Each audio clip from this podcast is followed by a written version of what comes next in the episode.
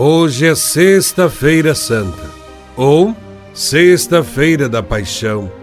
Nesse dia, celebramos o sacrifício de Cristo em favor de toda a humanidade.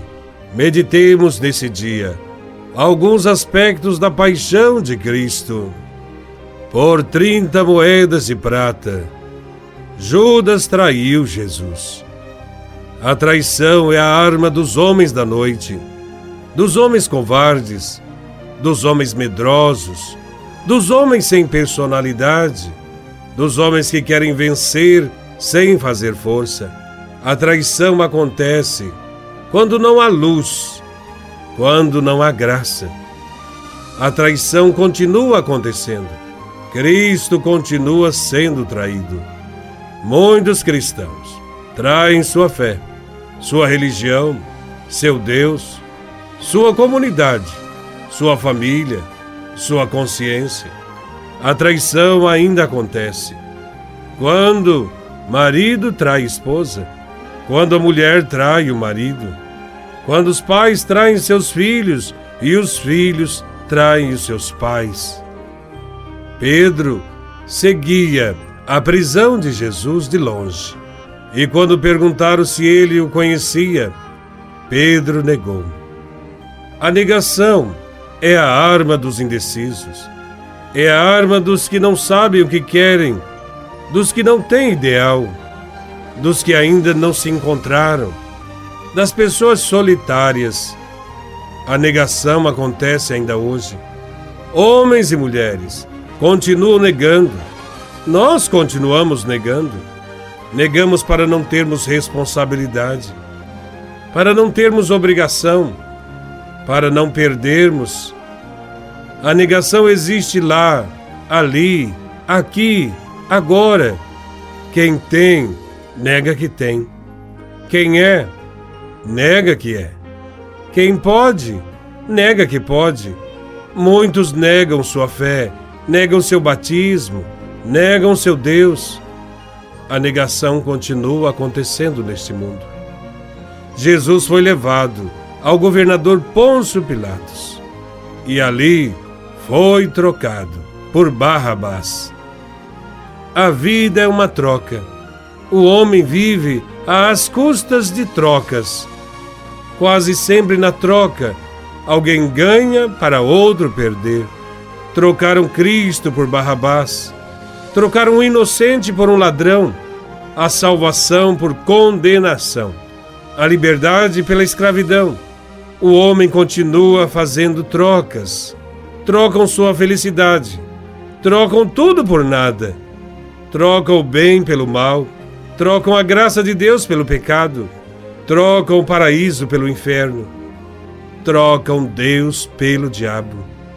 Pilatos lavou as mãos. Pilatos tinha em suas mãos a salvação de um homem. Pilatos sabia que ele era um homem bom Sabia o que deveria ser feito, mas teve medo.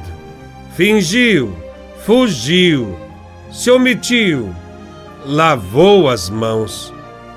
A omissão é fingir que não vê, é fingir que não sabe, fingir que não escuta, é negar que tem tempo, é negar que tem jeito, é inventar mil desculpas. Omissão é ter olhos e não querer ver. É ter e não querer repartir com os outros. Omissão é sair fora da luta. É deixar de fazer o que é preciso e não querer ter nada com isso. Pilatos continua lavando as mãos. Jesus foi julgado e condenado. Cristo saiu com uma cruz nas costas. Para muitos era um espetáculo uma diversão, uma festa para a cidade. Muitos riam, achavam graça. Os que não riam estavam ali escondidos. Sentiam pena, sentiam dó, ou somente rezavam. Tinham medo do povo, medo do peso da cruz, tinham vergonha de serem ridículos, tinham vergonha do riso dos outros. E Cristo continua carregando a cruz, que deveria estar em nossas costas. Cristo pode carregar a cruz dos outros, nós não. Assim Cristo vai carregando a nossa cruz. E os poderosos deste mundo continuam colocando cruz nas costas dos fracos. E Cristo continua carregando a cruz a cruz da doença, a cruz da calúnia, a cruz da perseguição, a cruz da solidão, a cruz do pecado. Jesus carrega sua cruz e cai no caminho. A cruz era pesada. A presença dos soldados e a ausência da mãe e dos amigos faziam a cruz ficar cada vez mais pesada naquele caminho. O peso da cruz joga o homem no chão. Quanta gente continua caindo sob o peso da cruz que nós inventamos. Cristo continua caindo em nossas estradas, continua caindo em nossas casas, em nossos hospitais, em nossos asilos, em nossos presídios, em nossas fábricas, em nossos canaviais. Cristo caiu e continua caindo. Todo mundo vê. Todo mundo passa perto e ninguém estende a mão. Todo mundo vê, todo mundo acha graça. Alguns sentem pena e ninguém estende a mão para levantar, para ajudar, para visitar, para distribuir o pão. No caminho, alguém o ajudou. Foi Simão Sirineu. Os outros, os amigos, parentes, todos desapareceram. Sumiu Pedro, sumiu João, sumiu Tiago, sumiu André, sumiu Lázaro, sumiu Marta e sua irmã Maria. Todos sumiram. Era o medo de se comprometerem, de serem crucificados e morrerem juntos. Foi um homem cansado, que sentiu o cansaço de Cristo. Foi um homem que trabalhou o dia inteiro que sentiu o problema do Cristo. Quem nunca teve problemas não compreende o problema do outro. Cristo continua se arrastando, continua caindo aqui e acolá. Muitos arrastam o peso de uma doença incurável, o peso de um vício, o peso dos pais desajustados, o peso do salário mínimo, o peso da solidão. O Cristo continua caindo continua se arrastando, porque não aparece um Simão Sirineu para ajudar. Ninguém reparte o tempo, ninguém reparte os dons, ninguém reparte as alegrias. E Cristo continua passando diante de mim, diante de você, diante de todos nós. E muitos continuam tranquilos, continuam rindo. Poucos choram. Cristo passa sozinho carregando a dor a fome, a nudez, a angústia, a miséria, a morte, e muitos continuam rindo. Antes de ser crucificado, Cristo ficou sozinho, sem amigos. Cristo ficou nu, sem suas roupas. Cristo ficou sem sua dignidade, sem nome, sem fama. Muitos hoje estão despojados também estão sem personalidade, sem honra, sem respeito, sem amor, sem dignidade, sem nome. Naquela sexta-feira, os soldados tiraram a roupa do Cristo e nós choramos. Nesta sexta-feira, continuam tirando a dignidade de nossos irmãos e nós rimos. Cristo continua sendo despojado. Cristo, durante três anos, foi procurado como malfeitor. Cristo foi marcado como malfeitor porque era procurado pelos simples, pelos doentes, pelos leprosos, pelos cegos, pelos mudos, pelos pobres, pelos marginalizados. Cristo se tornou malfeitor porque curou uma cananeia, porque entrou na casa de Zaqueu, o cobrador de impostos, porque conversou com a samaritana, porque adorava a Deus de maneira diferente, porque perdoou a Madalena. Cristo era mal visto pelos poderosos porque ensinou a amar também o inimigo, porque ensinou a rezar o Pai Nosso, porque falou contra o divórcio, porque proibiu fazer propaganda da caridade, porque proibiu acumular riquezas, porque proibiu julgar os outros, porque fez o bem em dia de sábado, porque acusou os mestres da lei e os fariseus de sua época de fingidos, hipócritas e de cegos. Cristo era mal visto pelos grandes, porque foi profeta que denunciou o mal, porque foi sincero, porque disse a verdade, porque veio salvar o que estava perdido. Cristo continua incomodando. O Evangelho continua incomodando. A cruz continua incomodando. A verdade continua incomodando por isso o homem continua fazendo guerra. E Cristo é condenado a morrer nesta guerra. Jesus morreu na cruz. Assassinaram Jesus para que houvesse mais tranquilidade.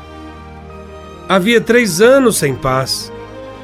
Não havia paz na vida dos grandes. Não havia paz na vida dos tranquilões. Não havia paz nas consciências dos fariseus dos doutores da lei, dos sacerdotes. Por isso assassinaram Jesus, para que o templo de Jerusalém continuasse de pé, para que Pilatos continuasse a governar, para que a cidade ficasse limpa dos leprosos, dos cegos, dos mudos, dos publicanos, dos coxos, dos paralíticos, dos pecadores públicos. Era preciso que ele morresse, diziam e assim foi feito. Os incomodados estavam satisfeitos. A religião ficou tranquila. A consciência mentirosa estava tranquila. A palavra da verdade estava morta. Cristo continua sendo morto. Muitos ainda continuam marcados para morrer. Tudo isso em nome da tranquilidade, da limpeza pública, do progresso, do desenvolvimento.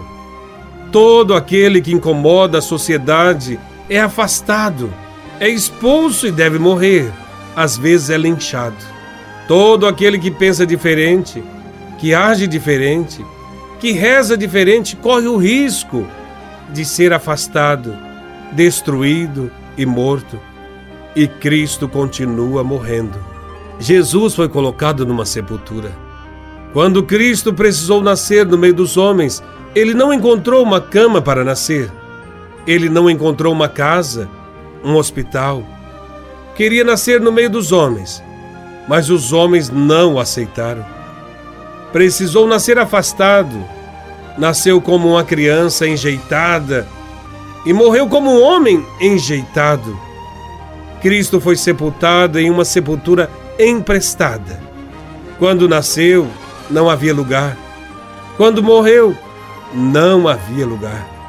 Hoje Cristo morre e não tem uma sepultura para ser sepultado. Para os Cristos que morrem no dia de hoje, em nosso meio, não há casa, não há cama, não há mesa, não há escola, não há hospital, não há amor. Mas Jesus não ficou na morte. Ele ressuscitou. Pensaram em acabar com Cristo, matando-o, pregando numa cruz, ferindo-o no peito com uma lança. Para eles, Cristo estava morto e sepultado, sepultado e guardado, guardado e vencido. Para eles, Cristo morreu, mas ele não veio para ficar morto. Veio para vencer para conquistar, para salvar, para libertar. Foi para salvar que ele morreu. Foi para libertar que ele morreu. Não é quem mata que vence.